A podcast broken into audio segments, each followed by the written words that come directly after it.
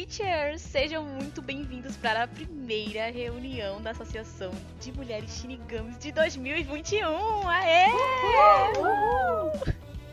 Eu sou P e estou aqui muito bem acompanhada dessas lindas, excelentíssimas, maravilhosas, cheirosas. Dá pra sentir o cheiro aí pelo áudio? Dá, dá.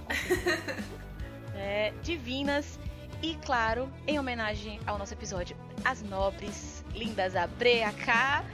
E aí, meninas, primeiro episódio do ano. Uh! Oi, gente. Oi, gente. Bem-vinda a mais uma reunião. E sejam bem-vindos mais uma vez. No episódio de hoje, nós vamos falar da relação desses irmãos. Ele, o admirável, grandioso, fantástico, fascinante, magnífico, deslumbrante, majestoso, brilhante, fabuloso, bem-sucedido, 28º líder do clã Kutik, Kutik Byakuya. E ela, a extraordinária, maravilhosa, perfeita, magnânima, sublime, destemida, meiga e como o próprio Byakuya disse, esplêndida, Kutik Rukia. Faltou gostosa também. E depois de tecer diversos adjetivos para esses dois maravilhosos irmãos, irmãos maravilhosos. Faltam alguns adjetivos aí, mas a gente deixa passar, vocês sabem. Vamos para os avisos iniciais com a André. Como sempre, já iniciamos com um aviso de alerta de spoiler, porque nós vamos abordar alguns acontecimentos do arco final de Bleach, então se você ainda não leu, esse episódio vai estar carregado de spoilers. Se você não quiser estragar sua experiência, não escute, leia o mangá, depois vocês voltam aqui para nos escutar. Para quem nos acompanha pelo YouTube, o aviso de sempre também, não deixem de curtir, de comentar, de se inscrever. Para quem está nos ouvindo pelo Spotify, confere aí se vocês estão seguindo a gente, assim nossos episódios vão sair na sua página inicial. A gente também tem o Drive, onde vocês podem baixar os nossos episódios para ouvir offline. O link está na descrição do episódio.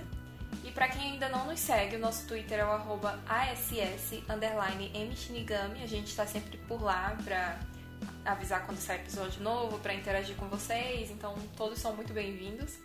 Tem a página da P também, que é exclusivamente de Bleach. É, é o arroba Universo Bleach. E os demais arrobas também estão na descrição dos nossos perfis pessoais, onde a gente está sempre falando de Bleach e de outros animes também. E, enfim, todos são muito bem-vindos. E vamos de Irmãos Kutki.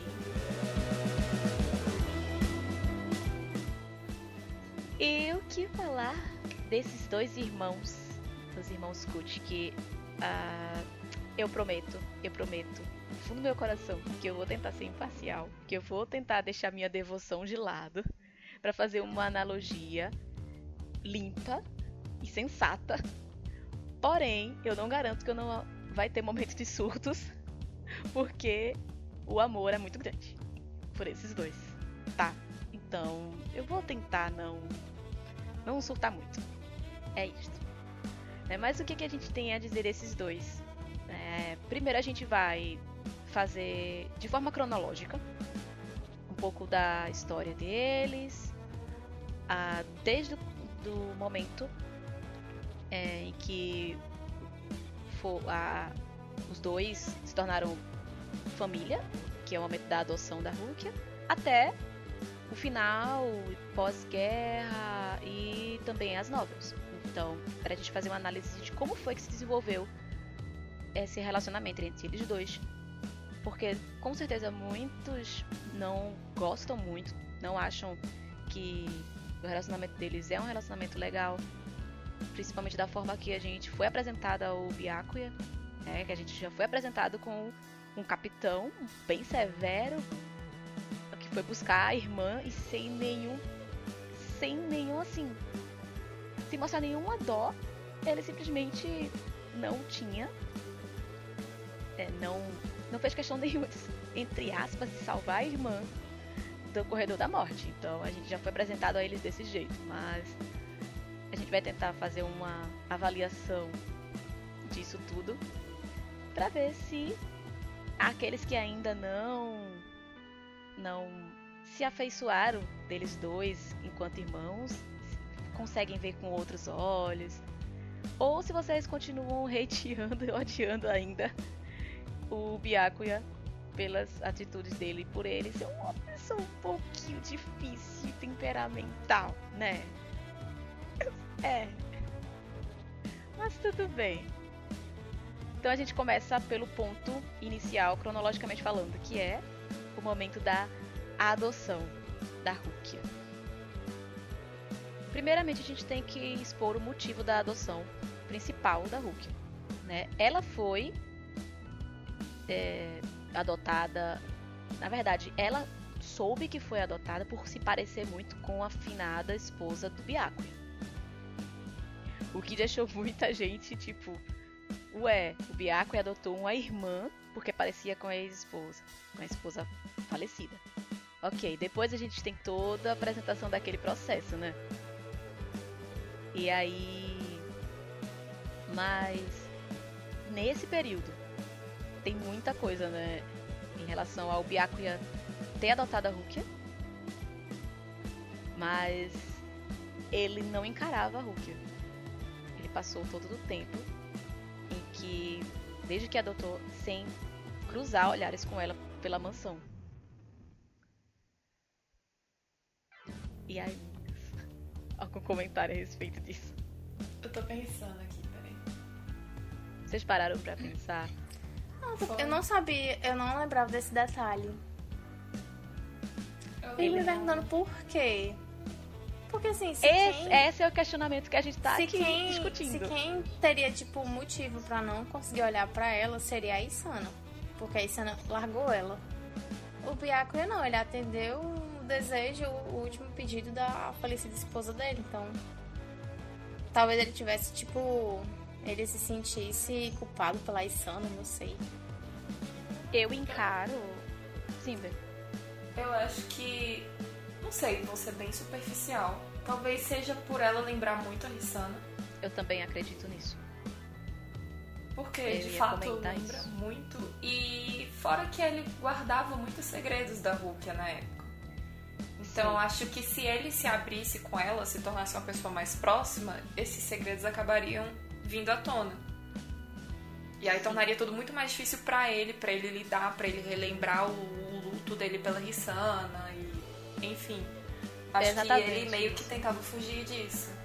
Ele demorou muito pra falar que que ela era irmã da falecida.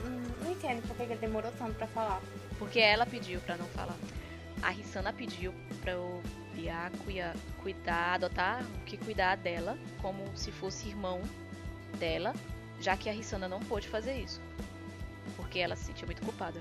E eu concordo com a Bray em relação a. Era isso que eu ia falar. Que eu acredito que ele não tenha cruzado os olhos com ela todo esse período, apesar de que foram 40 anos sem cruzar olhos dentro do mesmo ambiente. Mas, o- mas aí a gente consegue ver o peso dessa situação. né? É, a culpa que ele tinha com certeza era enorme.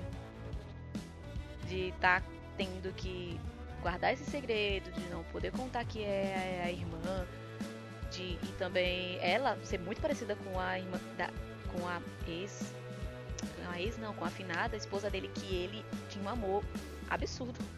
Pelo pouco que mostra, a gente percebe muito esse sentimento que infelizmente ela não correspondeu.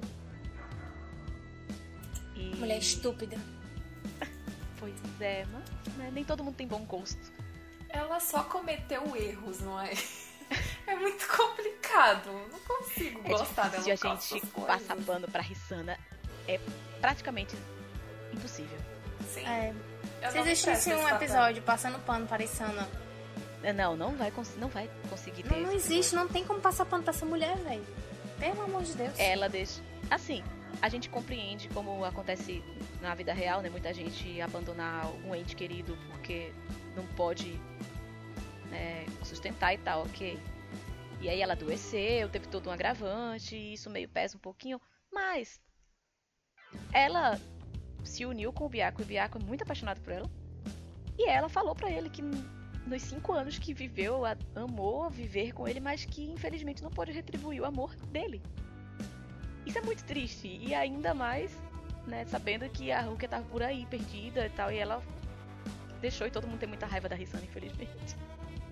Para mim, piora mais a reputação da Rissana, além da questão dela ter abandonado a Rukia, foi o fato de, na, no leito de morte dela, ela ter jogado um peso enorme nos ombros do Byakuya. Assim, sem pensar nas consequências disso. Que é a questão dele ter que procurar pela Rukia, que ela passou muito tempo procurando e não encontrou. Que foi o fato dele esconder que elas eram irmãs e que ele era casado com a irmã dela e ela simplesmente jogou essa responsabilidade pra cima dele sem pensar nas consequências e é uma coisa que eu eu me solidarizo muito com o Biaco, e apesar de viver falando mal dele, mas é porque a gente vive nessa relação de amor e ódio, mas eu, eu entendo muito o conflito interno que ele vivia, né? Porque ele estava sempre muito agarrado a regras, a criação que ele teve, a promessas para pessoas muito importantes para ele. Então tudo isso dificultava muito na, quesito dele conseguir se relacionar, se relacionar com a Rukia e ainda manter o cargo dele como capitão, como chefe do clã, enfim, tudo muito complicado pro lado do Byakuya. Sabe o que pesou mais ainda em tudo isso? É ela dizer que não pôde retribuir o sentimento que ele tinha por ela. Tipo, ela jogou essa responsabilidade, sabendo que ele é uma pessoa muito honrada e isso foi uma questão de honra para ele.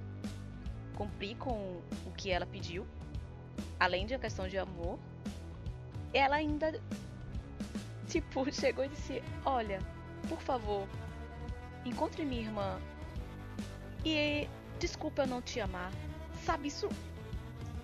Isso foi muito complicado, sabe? E mesmo assim, ele seguiu com isso, sabe? Então, é, é muito justificável. Ele não ter cruzado olhares com a Rukia durante esses 40 anos, apesar de que isso fez um mal enorme para ela. Mas ele se desfez de laços sentimentais. Ele mesmo fala que sentimentos são coisas inúteis e ele não tem isso, o que é uma pura mentira.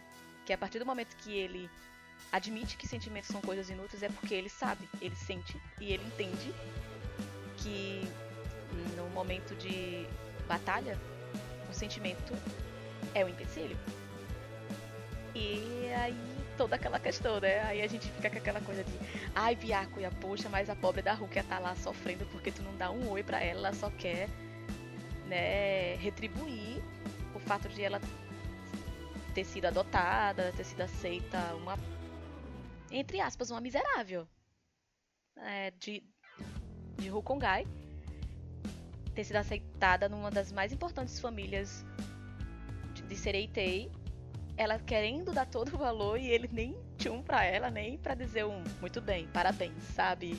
Mas tentou. Aí a gente volta a esse processo todo que ele tava passando da parte dele. Então já começa aí, né? E, e Rukia também tinha relação, eu acho que a mesma relação que a Bre tinha com o Biako era a mesma que a Rukia tinha, né? Aquela coisa de amor e ódio, tipo, caramba, quero ser grata, quero ter uma proximidade com meu irmão, mas que ódio, ele nem sequer me valoriza também, sabe? Ela passou praticamente Bleach inteiro buscando por essa aprovação. E é isso que se baseia a construção da relação deles dois como irmãos. E eu acho. Tá bom, já vou começar com a minha babação aqui, é maravilhoso. Foda-se, eu disse que ia ser imparcial, mas não tô conseguindo, não tô conseguindo. Desculpa. Olha, eu não gostava ah. nada ela só pediu pra ele procurar pela irmã dela, sem pensar nesse negócio de omitir o fato que ele era casado com, com a irmã mais velha dela. Não precisava disso, era só mesmo pra adicionar. Porque ela não queria, né, admitir que ela largou a irmã. Tá vendo? Ela é uma palhaça. Ela erra, ela não quer admitir o erro dela, faz o esposo dela carregar um peso que na verdade era ela para carregar, para carregar no túmulo, para ela sofrer lá, mortinha da Silva. Não, ela pega e joga o peso pra cima de todas as pessoas que estão vivas, até porque a Rukia sofreu consequências disso também. Sim. Por conta da Ai. relação dela com o Biaco. Então, assim, pelo amor de Deus, Rissana, me ajuda a te ajudar. Não tem como não. ajudar ela. É não, não, culpa a culpa é da Rissana. A, todo, a culpa toda é dela. Sabe, a culpa é das estrelas, a culpa é da Rissana. É isso. Pronto. Quando a associação não gosta ah, da Rissana. Não, não gosta. Não, não gostamos. Assim, pra dizer, ó, mas, pô, velho, mas o Biaco, Biaco ia nada, foi a Rissan, acabou. acabou. Vamos passar adiante, porque... Não aguento mais falar dessa mulher não, ó. Depois de respirar um pouquinho, né, de, depois de ficar um pouquinho alterado por causa de uma certa senhora, aí chegamos ao ponto em que conhecemos o Byakuya, né? A primeira vez na história, de fato, que é quando a gente é apresentado ao Byakuya, que é ali no, no finalzinho do arco do Shinigami Substituto, que é quando ele, em pessoa, vai buscar a Rukia. E a gente não sabe quem era de fato, só chegou lá. O capitão, o tenente foram lá buscar friamente e a gente já tem aquela coisa de. Hum, oh meu Deus, não gosto dele. A gente já pensa assim, né? Não gosto dele, olha como ele tá tratando a neném. Né? Porque ninguém pode tratar mal a neném, porque a gente fica assim, né? Meio nervoso. E logo de primeiro ele aparece assim, aparece ele, aparece o bad boy e vem buscar ela, pronto. Gente, meu Deus do céu. Não gostamos de Renji, não gostamos de Byakuya, não gostamos dos Shinigamis. Eles são todos ruins. Exato. Só a né? Rukia é. presta. né? A bichinha. Era para viver para sempre no Kongigai em Karakura. Esse era o meu pensamento. Juro a vocês. Foi o meu pensamento. Não, Hulk, reencarna. Não merece estar em Soul Society. Mas o mundo gira, o mundo é uma bola, como diria a musa do Brega. E aí, a gente. Esse é um momento crucial na história de Bleach que a gente é apresentado a um outro universo, né? Porque até então eram monstros numa cidade e tal, e enfim. De repente a gente tem noção de que não existe só e Shinigami. A gente já tinha visto um ou outro Shinigami ali, né, por algumas coisinhas, mas de fato agora apareceu um capitão, um tenente, e de repente Hulk volta e tem toda uma cidade todo. Tudo voltado pra. O Shinigami a gente fica, meu Deus do céu. Eu não sabia da dimensão. E aí tá lá a pobre da Rukia de novo.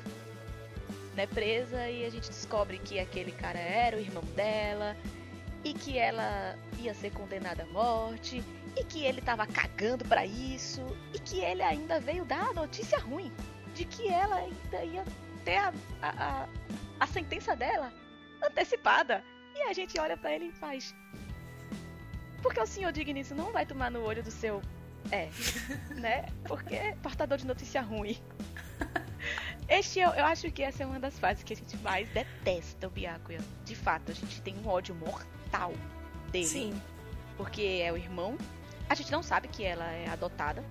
A gente pensa que é irmão, até porque os dois parecem pra caralho. Cá entre nós. E eu vou falar um pouco mais sobre essa proximidade deles de aspecto de se parecerem. Que eu acho isso muito maravilhoso. E aí a gente vê, poxa, é irmão. Ele é um capitão. E a gente pensa que capitão pode tudo, mas pode caralho nenhuma também, essa merda. E ele não vai fazer absolutamente nada para lutar contra isso. Cara, ele está jogando a irmã na, na, no corredor da morte, velho. Assim, tipo, tá bom. E não tá mostrando nenhum remorso, isso tava dando ódio. Um ódio que muitos até hoje não superaram, né? É porque tem certas pessoas que elas ficam presas no arco do Shinigami substituto, né? Elas não evoluíram junto com o anime, dá vontade de matar, mas tudo bem, a gente finge que nada tá fácil. Logo quando ele abriu o coraçãozinho dele. Ai, oh meu Deus, ele não é ruim. Gente, Só não eu é conheci o Byakuya. Eu conheci o Byakuya já aceitando. Eu não sabia nem da justificativa. Eu já tinha aceitado o ponto de vista dele, porque eu, eu tenho esse dom de eu olhar pro personagem e falar: ele vai ter uma reviravolta enorme e a gente vai começar a gostar dele. E foi o que aconteceu. Então eu não odiei o Byakuya de início. Na verdade, eu nunca odiei, eu só pego no pé dele mesmo. Mas. Odiei, odiei, desejei a morte dele, desejei que ele fosse para o inferno, desejei tudo para ele, porque era a minha neném, né? E então tava odiando. Eu deixei de odiar o Randy, passei a deixar ele neutro. Mas eu odiava o Byakuya, eu só fui gostar dele quando ele começou com aqueles discursos de que a Rukia era o orgulho. A gente vai falar isso depois também, mas. Ai, Enfim, fofo. né? Mas demorei para perdoar. Coraçãozinho do portador da Sakurinha. Meu Deus do céu, fiquei. Ah. Mas era isso, então. Mas como a Bre fala, gente, você não é Pokémon. Mas evolua, por favor. Abra seu coração e entenda. Depois de todo o discurso que a gente fez aqui a respeito da Risana, entenda o lado do Byakuya, né? Conselho da associação, por favor, sigam. Ah, sim, deixa eu falar o que eu não consigo passar pano e não- nem faço questão do Byakuya, não é nem contra a Rukia. É o Kitaki. Porque Hum, lembrei, lembrei. No, no início do arco do resgate, o Kitaki vai lá conversar com o Byakuya. Porque eles tinham adiantado a data de execução. E o Kitaki, sensato, né, óbvio, foi lá e falou, Byakuya, é a tua irmã, tu não vai fazer nada. E o Byakuya, tipo, não. E aí o, o Kitaki ficou indignado, obviamente. E Sim. o filho de uma mãe do Byakuya chega pra ele e fala: Ah, mas não vai ser a primeira subordinada sua que vai morrer por sua incompetência. Ele fala isso. E na época, como a gente não conhece a história do Cayenne e tal, como tudo se desenrola, a gente fica tipo. A gente não nota o quão pesado isso é pro Kitaki. E aí, não satisfeito, ele ainda fala: Não importa se são um, dois ou três subordinados que, seus que vão morrer. É incompetência sua e blá blá blá. E eu fiquei, gente, quando eu tava revendo essa cena, eu quis morrer. Eu quis entrar no anime, eu queria matar, eu queria deitar o Byakuya no soco. Que ódio daquilo. Gente, é o bebê. Ninguém pode pisar Sim. no bebê o Kitaki, ninguém pode. Ele é intocável. Nossa, eu fico indignada com isso até hoje. É porque assim, a gente pode passar pano pra a relação dele com a Rukia naquele momento. Mas não dá pra passar pano pro temperamento dele. Não dá. Tá que o episódio não é passando pano pro Byakuya, mas. ah, tem coisa. te- é, esse temperamento dele, principalmente, que ele era, de fato, muito rígido, ele teve uma evolução inacreditável. Sim. Que não foi uma evolução assim de uma hora pra outra. E também não foi uma evolução forçada. A evolução do Byakuya foi uma das melhores de Bleach. E assim, ele era muito rígido, muito transgressor. Olha, sei lá, velho. Hum. E dá vontade de matar assim muito, muito. Então, nem, nem falo, era na época que eu também queria matar muito nesse arco. Queria que ele fosse que ele fosse pastar junto com a afinada dele. Pois é. Não amava tanto, vai junto com ela, era isso que eu pensava. Mas vai não, bebê, agora vai mais não, vai não. Fica aqui. Fica aqui, senta comigo. Que mamãe. Deu denguinho no, no caiceican dele. Polêmicas, polêmicas. Mas concordo, Bê, porque. É. Apesar de que, olha, ele, ele não tá errado, mas não precisava falar isso, não. Totalmente desnecessário. E Era desnecessário, é. É porque ele não tava errado, mas era desnecessário. é, É, só não tem filtro, velho. E o pior é que ele ainda chegou a tratar da sua saúde, que é melhor, meu amor. É ridículo, cara. Nossa senhora, eu Tá quis bom. morrer. A gente não tá aqui pra falar do Kitaki e dele, a gente tá falar dele com a Hulk. Vamos seguir, senão. Senão. Os ânimos vão ficar exaltados aqui.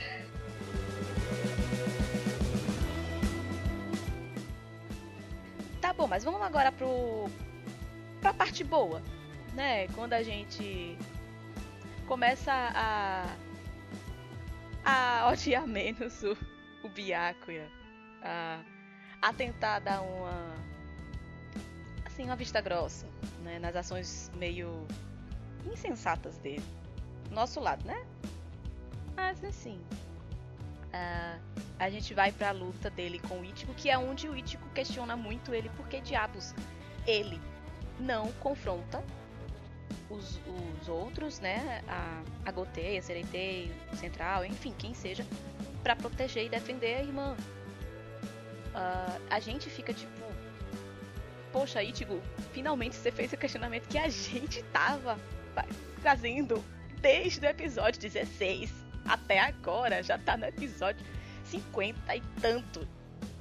Você tem noção que a gente passou o tempo todo pensando por quê? Por quê? Por quê, Biago? Por quê? Só porque tu é ruim? Daí a gente tem a primeira, a primeira parte, que não convence muito, mas a gente começa a entender o lado dele. Que é a questão de ele ser o líder de uma família muito importante. Que querendo ou não, ser de um clã importante dentro de Sereitei é como se você fosse um. Uh, como eu posso fazer uma comparação com a realidade? É algo como se você fosse um grande político é, de relevância ou algo do tipo, não sei. Não, vou fazer uma analogia melhor. Eu acho que sabe um um, um, um banco de peso, um banco financeiro que eu falo, né, que são instituições que fazem interferências diretas na economia e na política do país. Então, ser do clã das quatro famílias é como se ele fosse desse jeito. Então, você ser líder de uma coisa que pode mexer com toda, com toda a ordem política e econômica de uma sociedade é o peso do caralho, velho. E é a família mais honrada. O seu lema é honra. Então, tipo, ele tinha que manter a honra e a sua irmã, perante todos, era uma criminosa fugitiva. Ela desapareceu três meses no mundo humano e ainda deu os poderes dela para um humano. Isso era um crime passível de pena de morte. Na qual. Tipo, ele ia fazer o quê? Não, a família, ou não, ela era uma criminosa. Então, tipo, nossa, velho. É, é, muito delicado. Isso é uma coisa muito delicada. A gente já começa a dizer, ô, oh, peraí. Vamos avaliar aí as condições. Tá, eu ainda te odeio, mas eu tô começando a entender. Para mim não foi muito difícil entender o conflito do Byakuya, porque eu também sempre fui uma pessoa muito certinha, que segue, seguia as regras à risca e etc. É... E é muito difícil se desgarrar disso por um motivo pessoal, que é o caso dele, né? Era a irmã dele que tinha quebrado uma regra e estaria sendo punida por conta disso. Como eu mencionei antes, é, a gente tem que levar em consideração a criação do Byakuya. Ele foi criado para ser líder do clã Kutik, que é um, um dos clãs nobres de Sereitei. É, ele foi criado para ser capitão da sexta divisão Inclusive, o lema da sexta divisão é motivo nobre. Então, assim, ele sempre teve esse peso nas costas. Eu tenho que seguir as regras, eu tenho que ter condutas honrosas, eu tenho que ser um exemplo para os outros, porque tem uma fala do Byakuya que para mim foi uma das melhores falas desse arco do resgate, que foi o seguinte: se a gente que está no topo da pirâmide não segue as regras, quem é que vai seguir? Eu então... acho melhor. É uma das melhores falas. Sim, e é tipo, é o estalo que dá no arco. Tipo, você começa a entender. Acho que esse é o estopim para você começar a entender os motivos do Byakuya. E aí vem a questão de ele já ter quebrado regras antes. Que foi no caso do casamento dele com a Risana, porque ela era de Hokongai, ele era nobre, não é certo pro clã Kutik é, ocorrer esse casamento, mas ele foi lá e quebrou essa regra. Teve a adoção da Rukia também, trouxe mais um de Hokongai para a família de, dos Kutik. Mais uma quebra de regra. E aí depois ele fez um juramento no túmulo dos pais dele, falando que não ia mais quebrar regra nenhuma, que ele ia seguir tudo à risca. E essa promessa pesou muito para ele. E aí muita gente não consegue compreender o Byakuya mas pelo sentido de ser de ter um pensamento parecido com o Ichigo, por exemplo. Que o Ichigo tá foda-se pras regras, tipo, ele quer salvar a amiga dele. Mas a gente tem que lembrar que a criação do Ichigo foi totalmente diferente da do Byakuya. Tipo, o Ichigo foi criado pelo Ishin, que largou a capitania, que largou os poderes shinigamis dele pra viver com a Masaki no mundo humano. E então, não tipo... pensou nas consequências, porque Exatamente. ele largando tudo, olha as consequências no clã Shiba. Exato. Tipo, você ficou, oi? tipo. E outra que o Ichigo lá não ia causar nenhuma consequência. Porque ele simplesmente ia resolver as coisas, ia ou levar a Rukia de volta, ou deixar ela lá e voltar. E Sereita ia ficar lá. É. Então, tipo, assim, é, é, é, muito difícil você julgar o Byakuya sem se colocar no lugar dele. Sem tentar entender desde o início por que, que ele agia daquele jeito. É uma questão de você ser empático e se colocar no lugar dele. Porque ele pode ter atitudes que você não, não cometeria, não, não tomaria essas atitudes, mas ele tem um psicológico formado totalmente diferente do que muitas pessoas têm. Então, por isso ele é tão difícil de ser compreendido. E o Byakuya, ele tem um desenvolvimento que é muito sutil. É enorme, mas é muito sutil. Não tá escancarado pra gente ver, porque ele é uma, um personagem fechado. Então tem todo esse peso e a gente tem que levar isso em consideração para entender como que foi uh, o crescimento no quesito personalidade do Byakuya. E se tratando dessa frase dele, que aprecitou, ele começou a quebrar um pouco desse pensamento. Quando ele percebeu que quem estava no topo é quem estava fazendo tudo. Não era a Central 46 que estava. Não era uma decisão da Central 46. Porque se fosse uma decisão da Central 46, eu acho que ele meio que acataria. Por questão de honra, de seguir as regras, mas como era o Aizen que estava manipulando tudo, então ele não precisava seguir aquilo, porque era o Aizen. Fato. Foi ali que ele fez, pera, peraí. Eu tava aqui me fudendo todinho pra defender esse bosta aí, é? Não acredito isso não. Eu acho que ele pensou, fez, ah não, velho, foi na hora em que ele que ele pegou e protegeu a Rukia com o próprio corpo quando o Gin atacou ela. Com a intenção de eles pegarem ela e tal, e. né. Na hora do, da confusão toda. Porque aí eles perguntaram, ué, Biaco? E ele faz. Ela, por que você fez isso? Porque ele fez, ó, agora eu não tenho mais nada que me amarre e que impeça de proteger ela. Não tenho mais, porque o que me amarrava era eu estou desobedecendo ordens diretas dos superiores e ferindo a honra da, da família Kutik.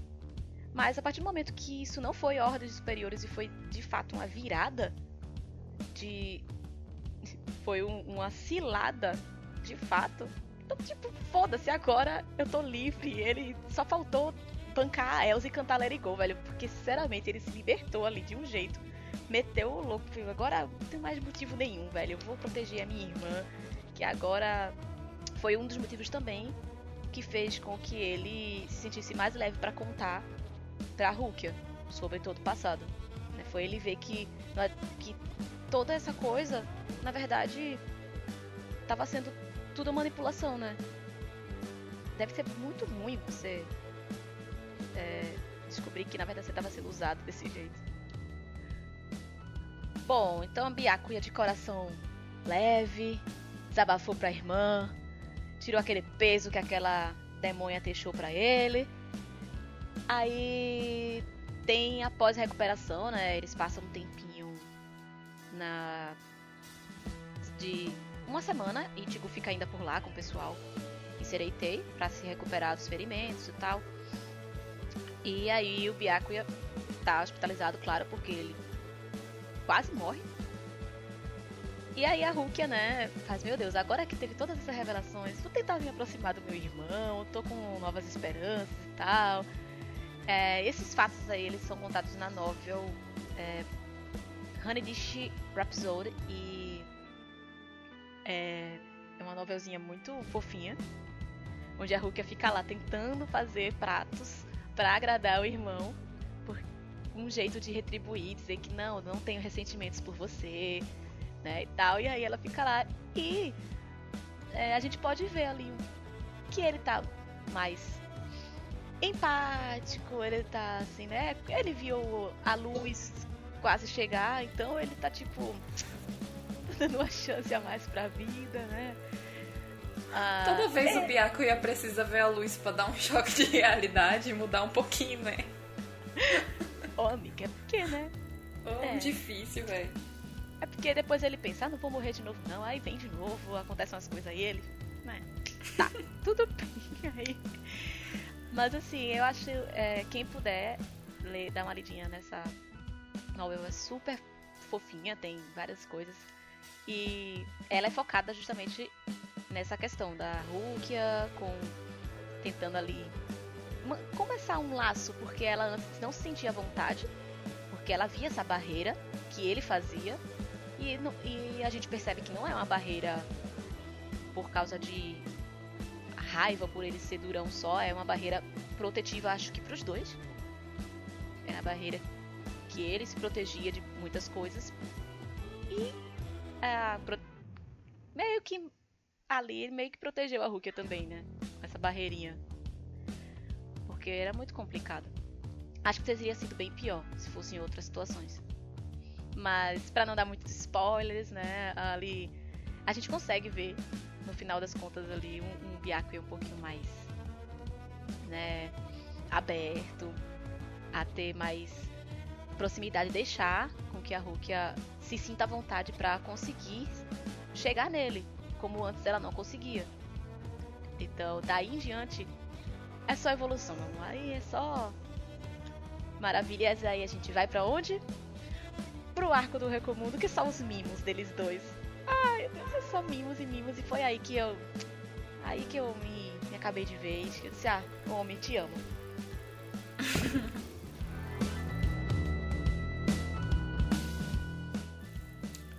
no arco de Uecomundo, logo quando o Renji e a Rukia chegam em Uecomundo, com as capinhas e tal, e o Ichigo faz um questionamento tipo, porque vocês eram de capa e tal. Enquanto isso, ele e os amigos dele cheios de areia e aquele bafafá todo. E aí a Rukia toda coradinha, ah, foi o meu Nisama. E eu acho isso muito fofo, porque primeiro mostra que o Byakuya, ele se atém muito aos detalhes. E é assim que ele mostra o afeto dele pelas pessoas, coisas pequenas, mas que, cara, são significativas. E a participação, a chegada da Rukia com o Randy em O Ecomundo mostra também que o Byakuya ele não tá quebrando regras, mas tá burlando. Sim, muito. E eu acho isso fantástico. Tipo, é um salto enorme do arco do resgate pro arco de Ecomundo. E já tá aí na cara o, o grande desenvolvimento que ele teve. Só que é sutil e muitas vezes as pessoas não percebem parte meu coração, mas é, eu gosto muito da, das pequenas partes sobre o desenvolvimento do, do, relacionamento deles como irmãos e é muito fofo o arco de Ecomundo nesse sentido. Aí puxa para aquela parte quando ele chega para lutar contra o Zumari, que ele encontra a Rukia lá totalmente à beira da morte, né? Sendo que é, ela derrotou, primeiramente, ela derrotou o, né, o inimigo dela, o Aronieira. Ela matou e isso já. Primeiro, eu quero dizer uma coisa que ele foi para lá, amando, né, da, da Ordem do Gotei, mas ele poderia ter ido para qualquer posição. Ele foi diretamente para a irmã. Então ele poderia ter escolhido qualquer outra posição para poder tomar e proteger. Inclusive, uma das prioridades que era o Ichigo ali, né? Porque o Ichigo tinha que voltar. Mas ele foi para a irmã. E quando ele chegou viu a Rukia. E ele disse, você que fez isso com o Zumari? Ele, não, eu só ia dar sequência final porque quem acabou foi o... Porque é, foi o Aronieiro que fez isso. E ela matou ele. Aí ele faz... Eu acho que dentro dele faz... Ah, ela matou ele. Nada menos, né? Ele esperava. Eu acho que o, o orgulho dele foi assim, sabe? Dentro dele tinha um biacuiazinho assim, fazendo... Uau! Ah, toma, otário, sabe? E tipo, ele fez, ok, beleza, né? Nada menos esperado do que minha irmã Kutik também. E aí ele luta o tempo todo com o Zumari, não? E ele mesmo fala, eu não tô lutando com você porque eu sou um Shinigami. Eu tô lutando com você porque você apontou a espada pro meu orgulho. Então, tipo assim, retoma aquela coisa do começo em que é a Hulk é o orgulho dele por muitos motivos. Primeiro, ela, tá, ela se prova o tempo todo que merece o lugar como Kutik. E ele tá sempre dando valor a isso. É um ponto em que ele ele pesa e para ela ser o orgulho dele. E ela ter sido a irmã da finada esposa dele, que foi uma, uma questão de honra ele ter encontrado ela. O que torna ela também parte do orgulho dele. É, é toda. Ela tem. A Rukia é o orgulho do Byakuya por causa de muitos. É, de muitos fatores. Então, tipo, ele não luta, não foi ali, a, a, aquela luta com o Zumari foi maravilhosa, foi ali que me quebrou totalmente. Meu Deus do céu, eu amo este homem. Tipo, então, não foi a questão de, ah, eu vou defender porque é minha irmãzinha querida. Não, ele realmente colocou ela em uma posição que para ele é, era muito mais do que irmã, né? Era um, uma pessoa significativa na vida dele ine, inexpressável. Só tô inventando palavras? Dane-se. Merece, o momento merece. Que eu invento palavras porque tá faltando os adjetivos. Para isso, tá faltando os advérbios, tá faltando todas as palavras para dizer quão importante a Rukia estava sendo para o Byakuya no momento ali que dá aquela luta contra o Arrancar. E aí depois de, do arco do Recomum, do desfecho e tudo mais, uh, tem uma outra novel ali no intermeio, que é durante o período em que o Ichigo tá sem poderes. E que é The Dead Save Strawberry, se eu não tiver errado. Às vezes eu me confundo no nome. Mas ela conta meio a, a, a saga que a Rukia teve pra conseguir pegar as reatsus pra colocar na espada que devolveu os poderes pro Ichigo como é que se deu algumas coisas lá. E nesse meio a gente tem um pouquinho ali daquele mimo que a, a Bre tava falando sobre os detalhes, as pequenas coisas que o Byakuya faz, que são tão significativas, que é a, as luvas que ele deu pra Rukia. Tipo, é uma coisa tão. tão assim. pequena. Mas, nossa, Imagina você tá o tempo todo ali e tal, uma pessoa querida, de repente ela te dá um, uma coisa. Qualquer coisa.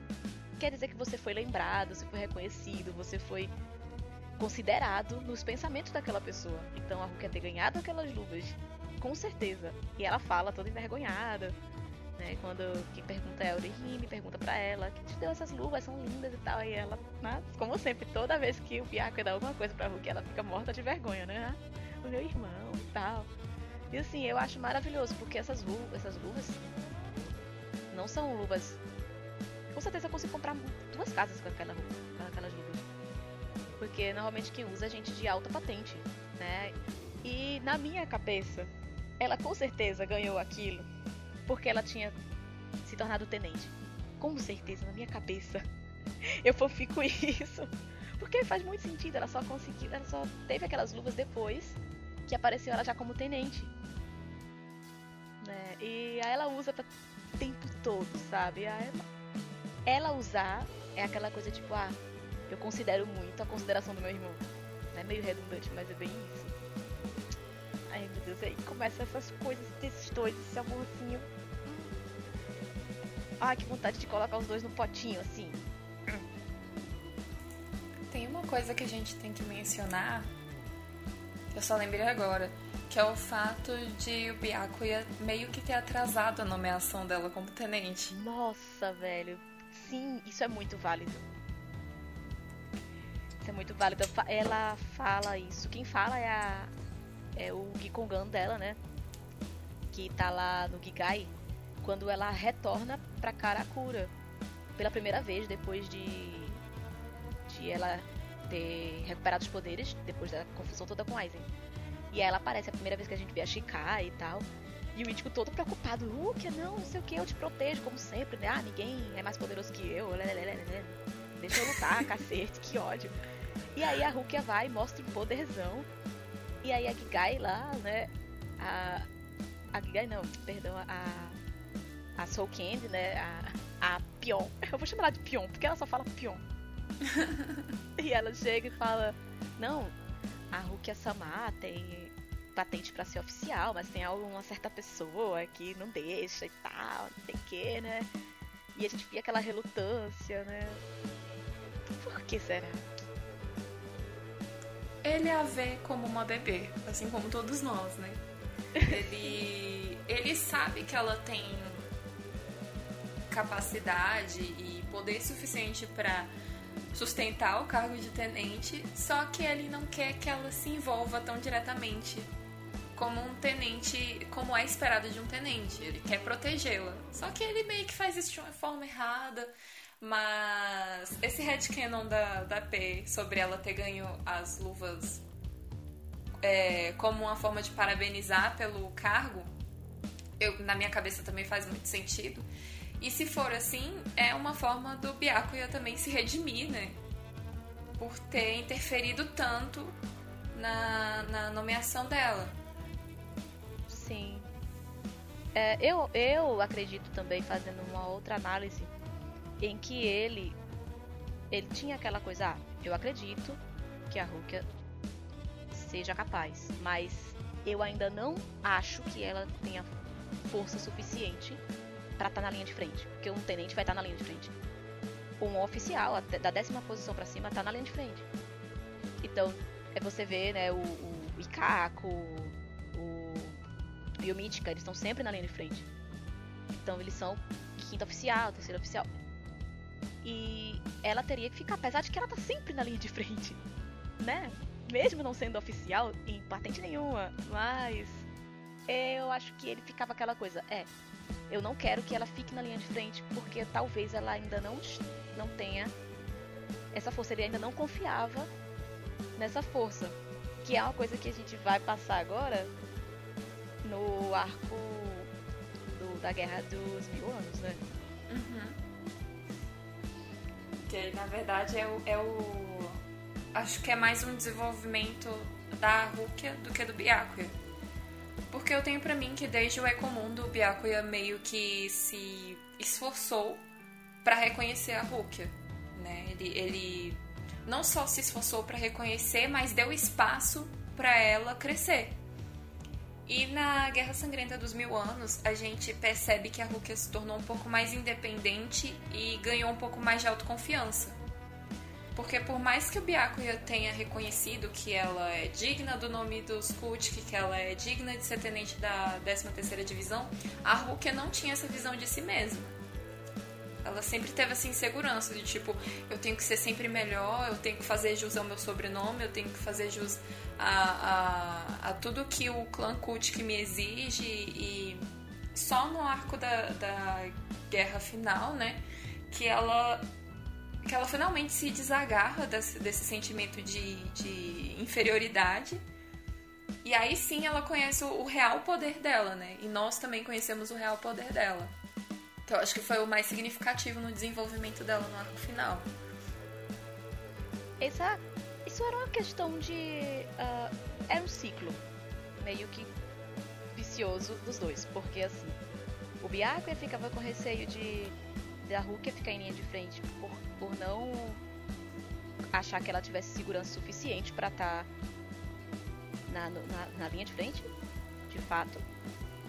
E ela não se sentia segura, né? Porque ela estava sempre que, achando que o Byakuya não reconhecia a força dela. Então, tipo, ficava essa coisa. Ele ficava inseguro porque ele ficava receoso porque ela via sempre ela insegura e ela estava insegura sempre porque via ele achando que ela não estava forte. Então ficava aquela coisa: ah, meu Deus, o meu irmão não uh, não reconhece minha força ainda. Eu tenho que me provar. E ele, a Rukia não tem segurança para estar tá na linha de frente. Ela pode ter força, mas ela não tá. E fica aqueles dois, um impedindo o outro de ir. Aquele conflito. E aí a gente chega ao maravilhoso, esplêndido, perfeito capítulo em que a Rukia finalmente mostra a belíssima Bankai dela. E ali ela. Nossa, ali quebrou tudo ali, finalmente, eu acho que chegou no, no ponto de êxtase, assim, o auge de relacionamento deles dois. Porque foi quando ele percebeu que a Rukia só ia perder pro Esnodito porque ela ficava insegura, porque ela achava que ele não a reconhecia. Então ele percebeu isso, não sei como ele percebeu isso, ele olhou e fez: Peraí, eu acho que eu vou dizer algumas palavras aqui para quebrar essa insegurança da Rukia. Tipo, ele ele chegou tão renovado, meu Deus do céu, do Palácio do Rei das Almas. Sabe assim? Nossa. Aí ele olhou assim pra irmã e fez: Olha, Rukia, eu reconheço a sua força. Você é incrível. É, tô, tô resumindo, ele falou um monte de coisa só pra rodear, mas ele falou isso. E aí ela pensou: Ei, peraí, o meu irmão me reconhece. Então pra que, que eu tô insegura? Se ele já me aceitou como uma força de batalha. E aí ela simplesmente se liberta daquela insegurança dela. Então foi uma destrava para os dois. Uma destrava para ele conseguir se abrir para a irmã e dizer que não se preocupa, eu confio em você. E era tudo que ela queria ouvir naquele momento, e sempre, na verdade, não era naquele momento. Eu acho que esse é o auge. Eu acho que essa foi a cena, uma das cenas que mais me fez chorar nesse arco final. Foi. Eu falo que eu tenho raiva do Byakuya, mas. as duas cenas mais importantes dele desse arco me despedaçaram. Eu quase morri Nossa, de chorar. não. Não vamos falar, não. Ah, tem uma coisa muito importante da cena ante- antes, né? Que é justamente o desespero dos Byakuyas, Ah, né? Que é. Que eu acho que é incrível. Quando ele bota as duas pessoas mais importantes da vida dele ali. Ele podia ter. Ele pensava que ia morrer. Ele podia simplesmente morrer calado. Mas ele fez questão de pedir perdão a Rukia e ao Randy. Sabe? E pra ele isso aí. É. Nossa, é. É, É além. coisa. Ele é um peso. Olha. Ai, eu fico. Eu fico sem palavras. Mas é realmente lindo que no último, entre aspas, né? O último momento de vida dele, ele pensa logo no, no Renji Naru, que eu acho isso muito lindo. E ele ter aberto o coração dele pro Ichigo também, né? Eu ia comentar isso. Ele. Primeira coisa que ele pergunta pro Ichigo, ele é. O Randy a Hulk é tão bem? Aí ele sim. Aí ele. Sabe aquela coisa, posso morrer em paz? Sabe? Tipo, eles estão vivos. Nossa, então, tipo assim, pra um homem que chegava e dizia pra ele, ó, sentimento só atrapalha. Foi nesse momento em que ele se ferrou. Uma coisa que eu esqueci de comentar, que é válida, eu tava tão emocionada pra falar do momento da Bankai e da, da momento de, em que os dois, né, se alinham como irmãos, eu esqueci de comentar que foi o pensamento que levou o, o Byakuya a quase morrer foi pensar na Hulk que ia morrer. Então, tipo assim. Mas, meu Deus, é, em outros momentos ele não teria esses pensamentos, né? Ele- não, mas. Foi ali que. Foi por isso que quando ele chega na banca e faz, não, agora eu confio, eu não tenho mais medo. Porque depois ele não tinha mais medo do Esnod. Não ia afetar mais ele, porque ele se sentiu seguro de que a Rukia não ia morrer. E o que ma- quase matou ele foi ele pensar que a Rukia não era. não tava. ah, poderia morrer a qualquer momento em campo de batalha. Porque ele pensou nela com roupas de Shinigami, vestida como uma militar. Ele podia pensar ela um momento, em um momento qualquer, vinha um pensamento dela, um momento qualquer deles, casualmente na Informal. mansão, né? Informal, kimono e tal. Mas ela veio na mente dele como uma Shinigami atendente. Pensar nela desaparecendo naquele momento ali, fazer ela pode a qualquer momento morrer em campo de batalha. E ele não estava pronto para aquilo, era o maior medo dele. Aí chega depois, ele fala todo aquele discurso que não, eu sinto que você tá pronta, que você não vai morrer porque você tá forte. Ele não tinha mais. O, o Resnot não podia mais né, a- atingir ele. Porque ele, ele tirou o medo e automaticamente tirou o medo dela, né? É. Que conexão, meu Deus. Ai, É um momento esplêndido.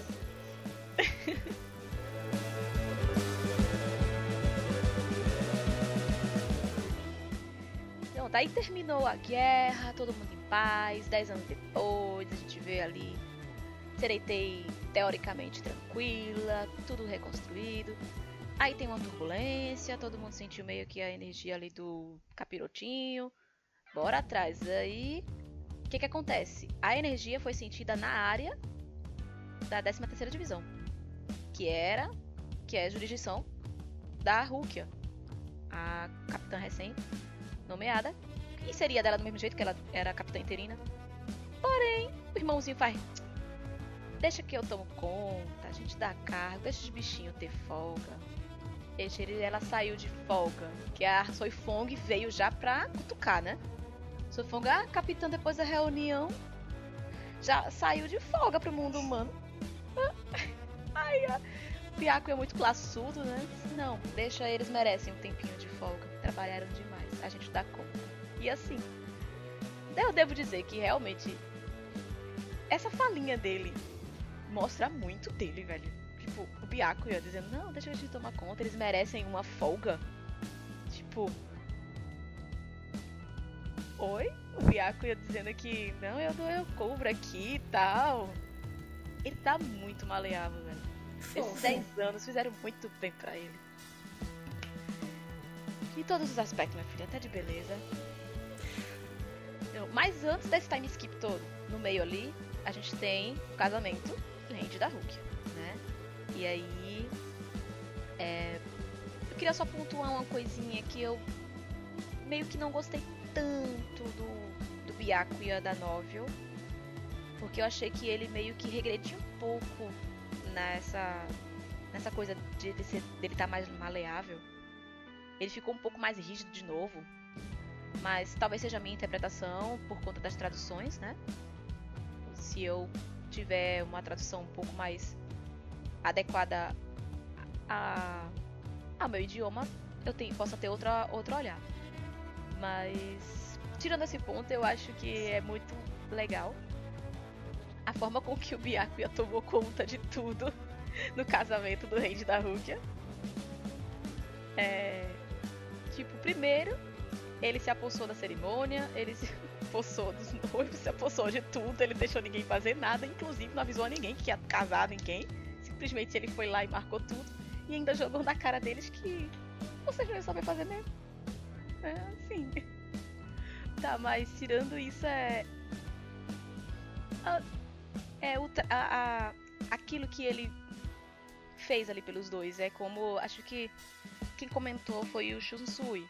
Assim, ah, deixa que ele tá tendo um cuidado com você de um pai para uma filha. Né, então só aceita. Porque eles dois estavam meio relutantes de aceitar, eles queriam coisa muito simples, mas o Byakuya não, ó, botou a desculpa lá de que não, ela é uma Kutik, não pode casar assim de qualquer coisa tipo Las Vegas e assinar papel, não, tem que ter uma coisa decente. Na verdade ele quer dizer, não, a Rukia tem que ter uma coisa de que ela merece. Era isso. Ele inventou uma desculpa lá pra cima para dizer que não, mas era isso que ele queria. Ele queria que a, a bebezinha dele tivesse uma festa linda e perfeita com o tenente, que ele baba também, ele baba muito, rende. Baba pra caralho, ele só não admite. E ali ele queria que os dois nenéns dele tivessem uma coisa digna. É isso, eu amo esses dois. Eu amo os três. Errado, o Byakuya não tava quando ele falou que os dois não tinham o menor jeito para tomar a frente nessas coisas. Errado não tava, ele conhece não. o gado dele. Nem um pouco, minha gente. Os dois nenéns de Rukongai, sabe nada da vida. Vem entender de processo jurídico. Meu Deus do céu. Um monte de procedimento, um monte de papelada. Jogar de um lado pro outro. Eu morro de dó, os bichinhos. E eu acho maravilhoso no momento que eles vão casar, que o, o, o Byaku entrega a Rukia pro Randy e é, é de me acabar. Eu fico tipo. Ah, não, velho. Eu faço. Eu, eu, eu, ele. Ah, eu não consigo falar que ódio, velho. Eu fico muito exaltada. Eu penso assim, na cena, sabe? Eu, eu chorei horrores. Porque a Rukia ficou lá, tipo chorando de um lado, eu chorando do outro. Essa novela é linda.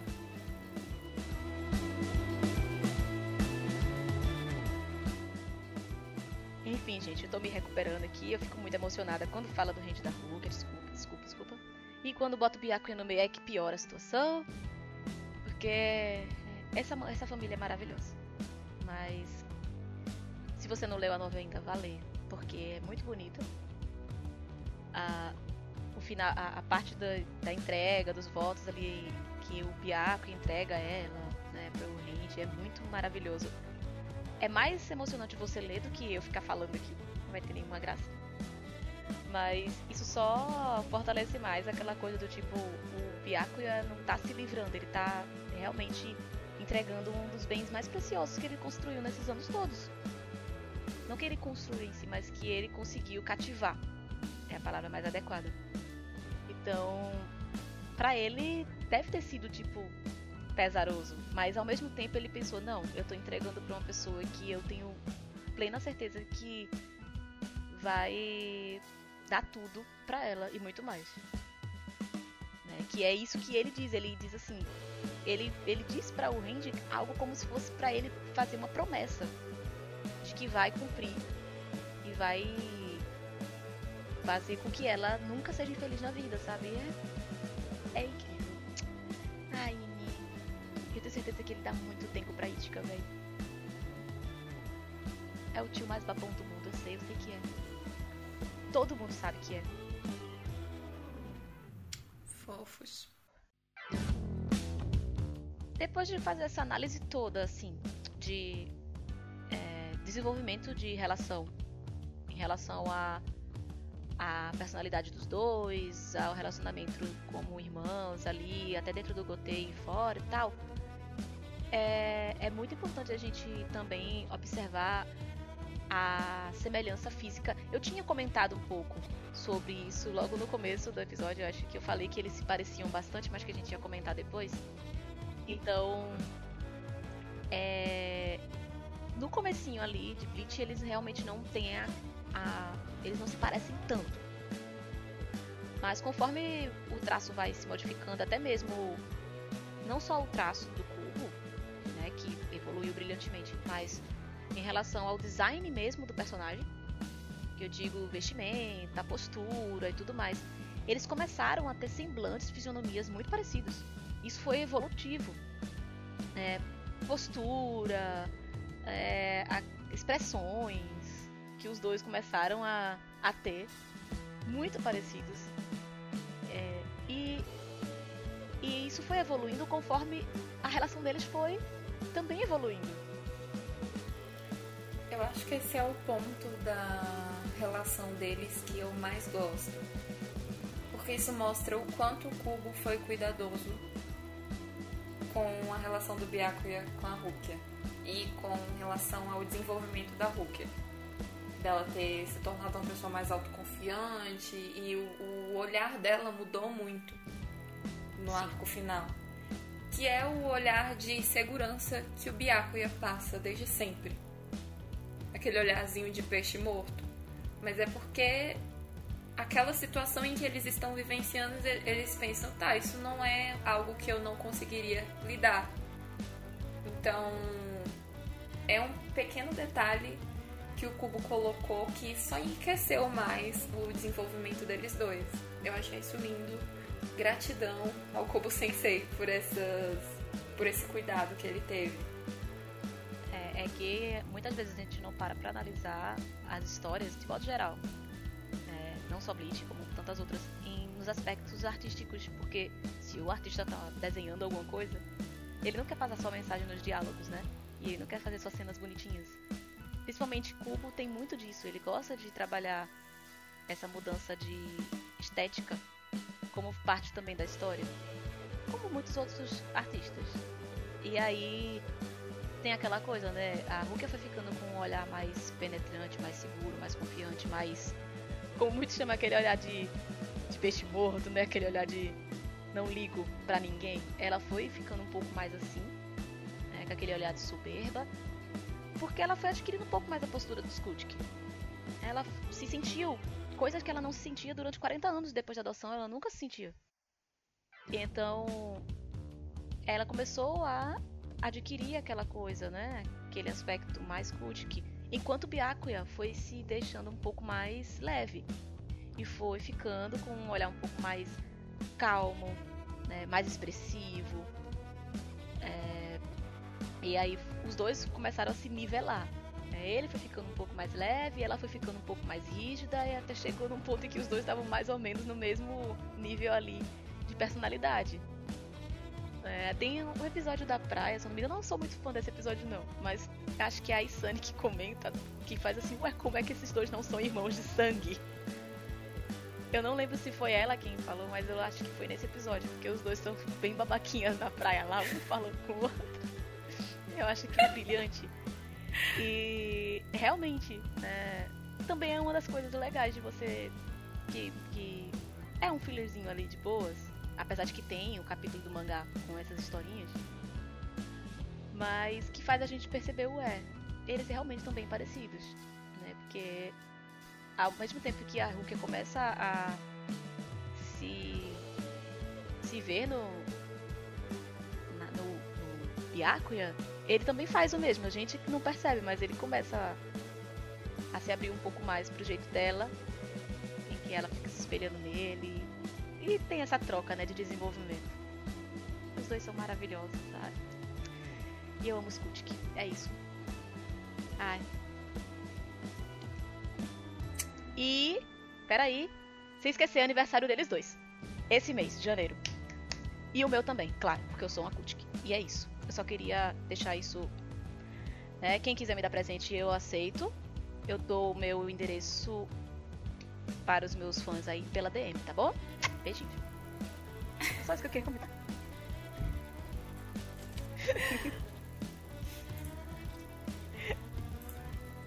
Eu fico até sem palavras, sabe? Diante do.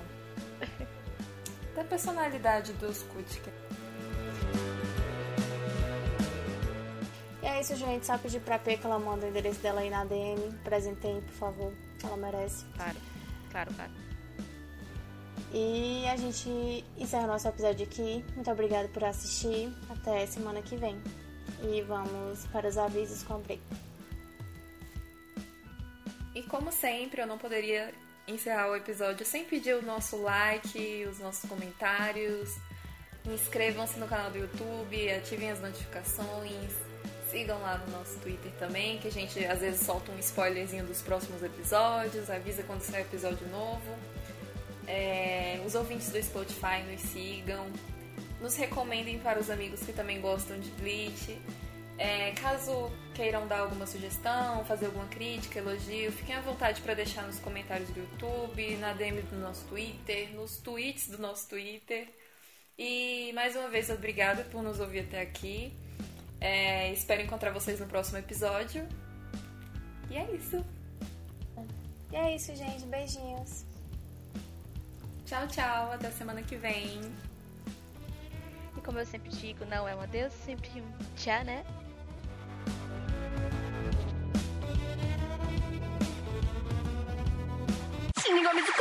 Gorda!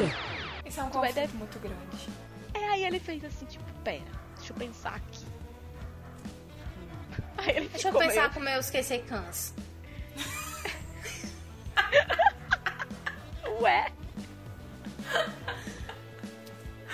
Ai, ai. Os famigerados Kensekan. Não. Vamos pensar sem que Seikan?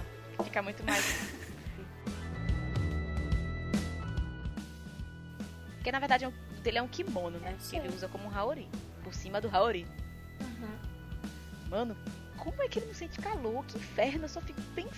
Eu fico pensando nisso. Porque ele. Ele Eu já é todo pensando cabeludo, velho. E, a- Exato, ele deve ser muito quente. Aí aquele monte e a gente tá discutindo aqui temperatura de desenho. Tudo bem. Eu me peguei agora, Penélope, um desenho, não vai sentir calor nunca. Mas é porque eles, eles são tão Não vivos, faz né? sentido o seu Eles são questionamento. tão vivos, Eu né, pra gente. nisso. Que ódio. Enfim, foi que a gente parou, meu velho. Poxa, querer só, eu sou casada com o gente. ah, eu é Pelo amor de Deus, não me diga o contrário. Não merece estar em Soul Society, mas o mundo gira, o mundo é uma bola, como diria a musa do Brega.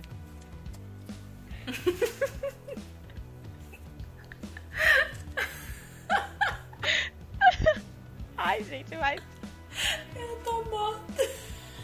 Stream na musa. Mas é. Stream na musa, pelo amor de Deus. Enfim. Os ânimos vão ficar exaltados aqui. Senão, é, é, eu tô tremendo de ódio, só de lembrar, tô parecendo um pincher.